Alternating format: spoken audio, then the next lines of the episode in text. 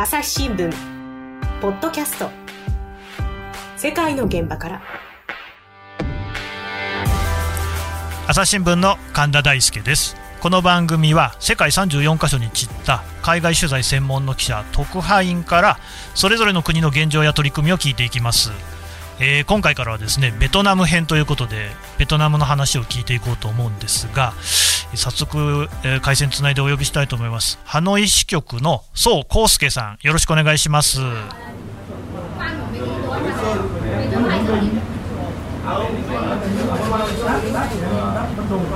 よろしくお願いします。はい、そうです。えーとですね、あのベトナムについて、えー、いろいろ聞きたいんですが、まず最初にですね、宋、はい、さんが記事で書いていた、あの、はい、実はその新型コロナでね、まあ、どの国も大変な状況になるんですけれども、そんな中でベトナムが実はその経済的にね、伸ばしている、はい、えー、中国の代わりとして台頭してきてるよと、そういう話があって、これ、興味深いなと思うんですが、その話からね、まず聞いていきたいんですけれども、はい、すみません。あの、まず基本的なことでね、宋さんはベトナムに行ってどれぐらいになるんですか、はい、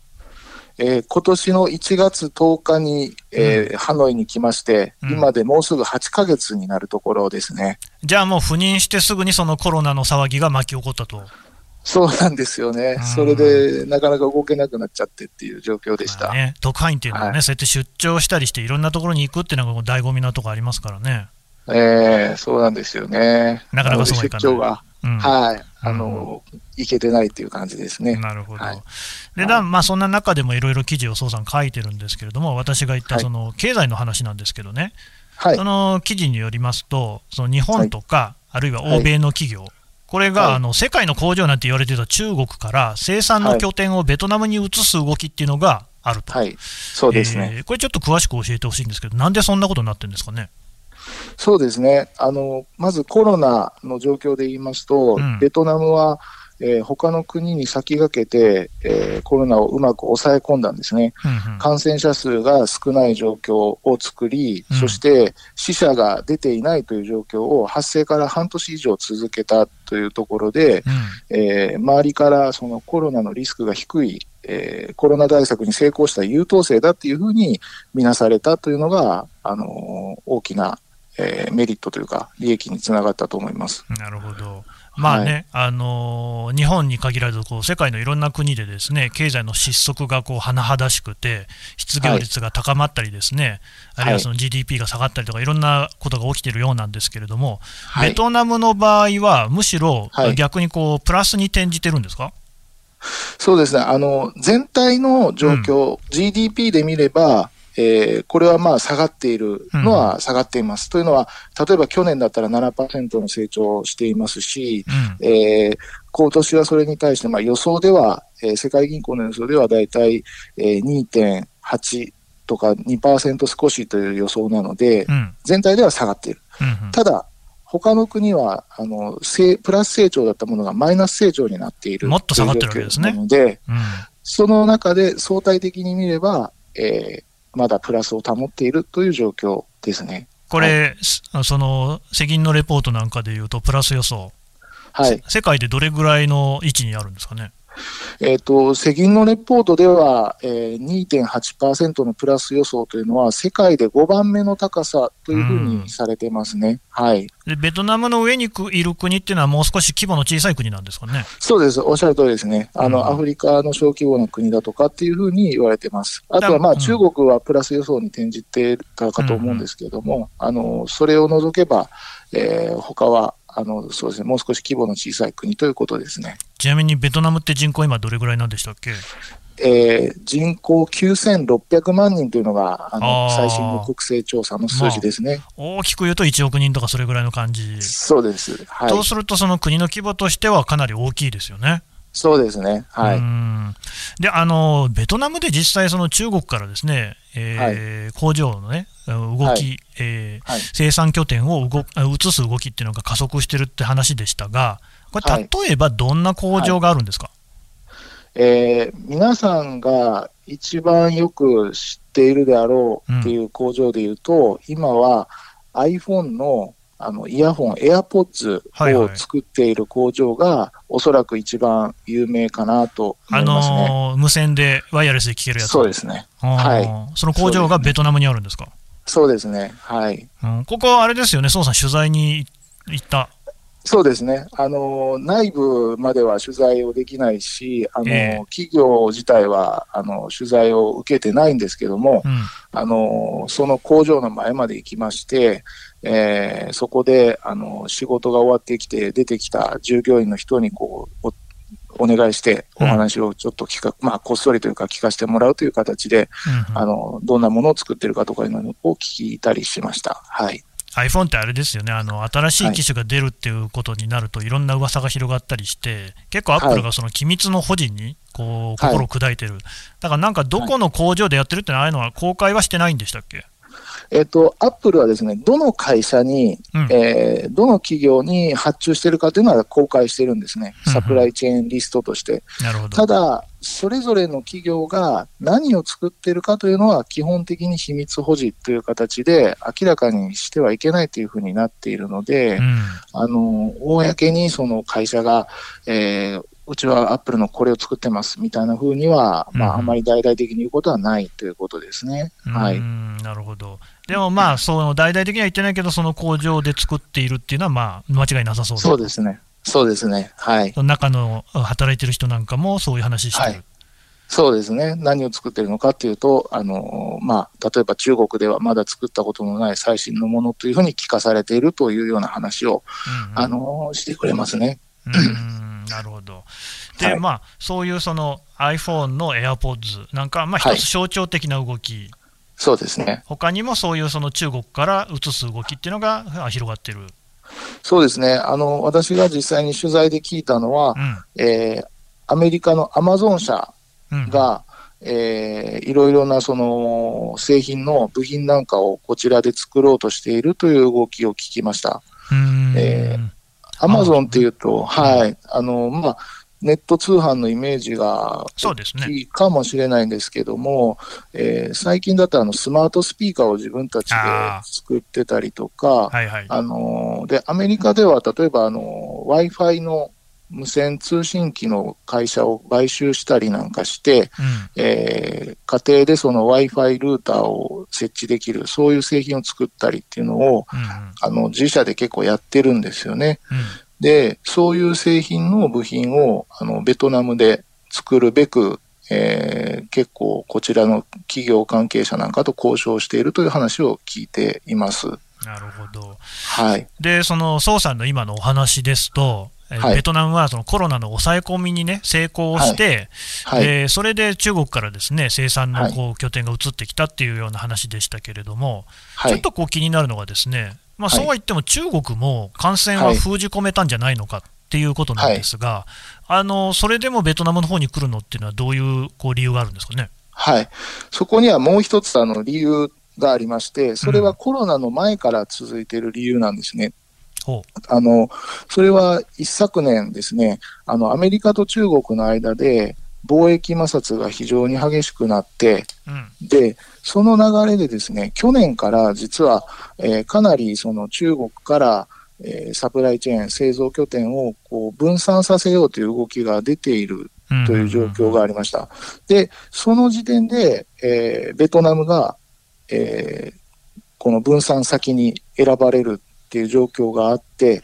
で、コロナはその流れを一層加速させたっていうのが、あのこう一般的なというか、多くの人の見方ですね。ねうん、はい、だそのコロナで始まったってことじゃなくて、加速を強めたっていうような感じ、はい、そうですね、まさにその通りですね。なるほど、はい。ただね、これあの、どの国でも問題になってるんですが、やっぱりその、はい、ビジネスと、えー、コロナの封じ込めっていうのをこうどう両立していくのかっていうのが大きな課題。ベトナムの場合はどうですか、はい、そうですね、あの正直、1月23日に最初の感染者が出て、うん、そこから4月の半ばぐらいまでのやり方を見ていると、はい、ベトナムはあの厳しいこう隔離で、ですねとにかくもういろんな人を隔離して抑え込むっていう方法だったんで、えあまりあのコロナと共生するというより、とにかくコロナを潰すっていう感じでした。あの国の方はコロナと共生というのもだとか、ニューノーマルなんていう言葉もあの言ってましたけども、うん、やり方としては、まあ、コロナをとにかく徹底的に潰してゼロにするぐらいの勢いでやってたっていうのが当初の印象ですね。うん、ただ、ここに来てやっぱりあの世界でコロナが収まらなくて、経済的な影響がやっぱり長引いているので、はい、なんとかあの経済と両立させようというところで、だいぶ対対応が変わってきています、ね、変わってるっていうと。はい。えー、例えば、えー、つい先日ですか、あの、うん、数日前に明らかになったんですけども、国のコロナの対策委員会の方で、えー、短期の出張者、ビジネス目的で、えー、ベトナムに入ってくる出張者の人の、はい、えー、隔離を免除しようというふうに、え提案が出されました。え14日未満の滞在であれば、えもう2週間の隔離はしないというふうにあの提案が出されたりとかですね、あの国際線、飛行機をですね、あの9月15日から日本や韓国、それから台湾なんかと再開しようという提案もあの上がってたりとかですね。なるほど。えー、はい。で、まあ、あの基本的にそのビジネス目的の、例えば高度な技術を持った方だとか、経営者の方、現地の支社長なんかは、うん、えー、特別にあの入国を認めるというのをかなりもう続けているところなので、あのそういう状況ですね。そうすると、はい、その当初はかなり厳密に、厳格にそういう外国からの出入りであるとか、ビジネスに関してもその辺は厳しくやっていたところを、今はもう柔軟に構えるようになったっていう、そういう変化があった。政府の側ではその態度にだいぶ変わってきていますね。はい、なんでしょうね、でも例えばその国民の皆さんの間で、ですねそうやってその海外からビジネスとはいえ、ですねお客さんが来れば、当然、その感染のリスクは高まるわけじゃないですか、そうです、ね、なんか不安の声とかっていうのはないんですかね？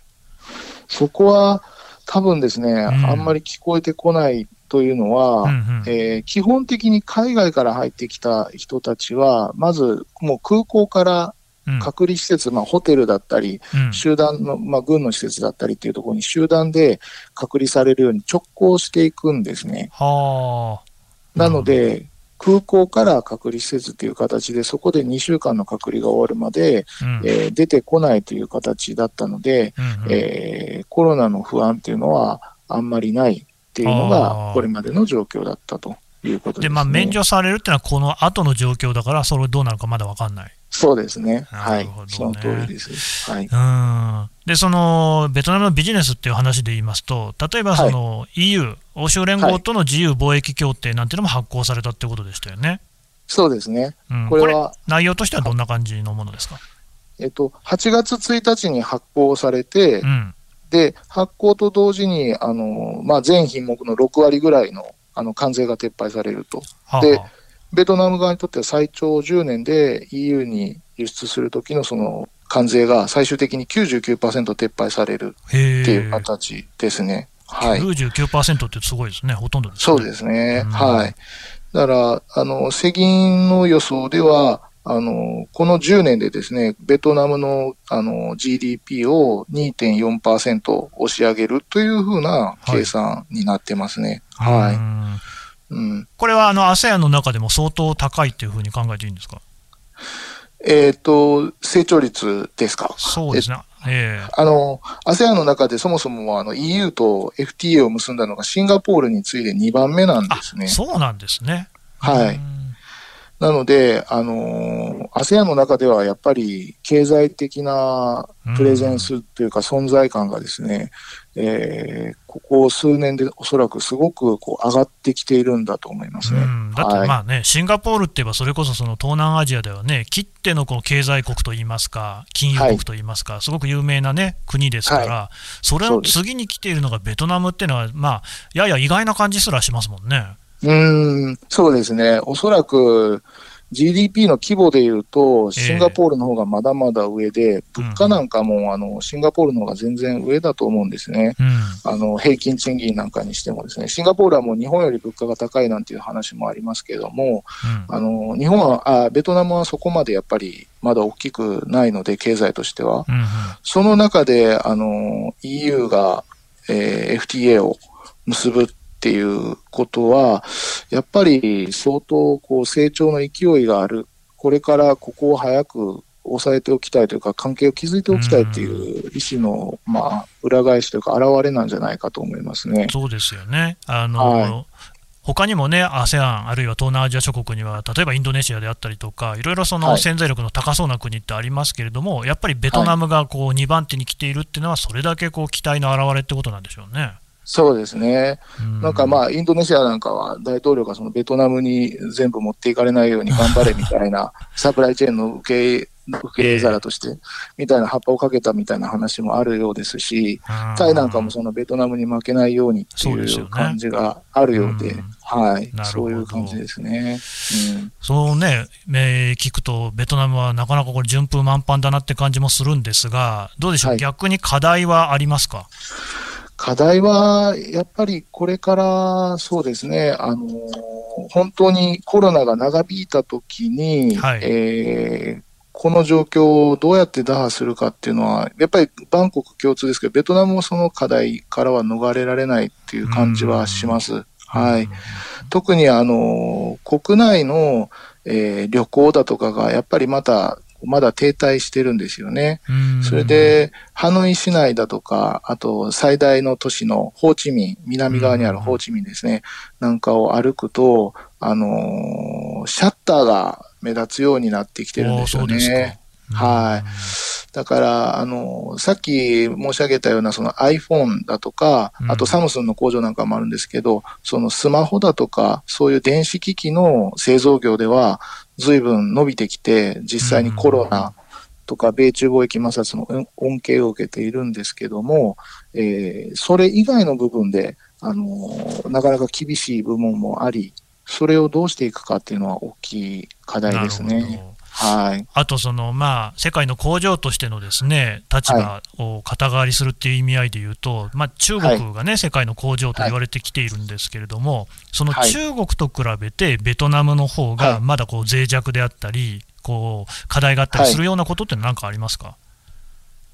そうですね。あのー、今回サプライチェーンの取材でですね、うん、ベトナム人が経営する企業に、えっ、ー、と、5社ぐらいですかね、実際に私足を運んで話を聞かせてもらったんですけども、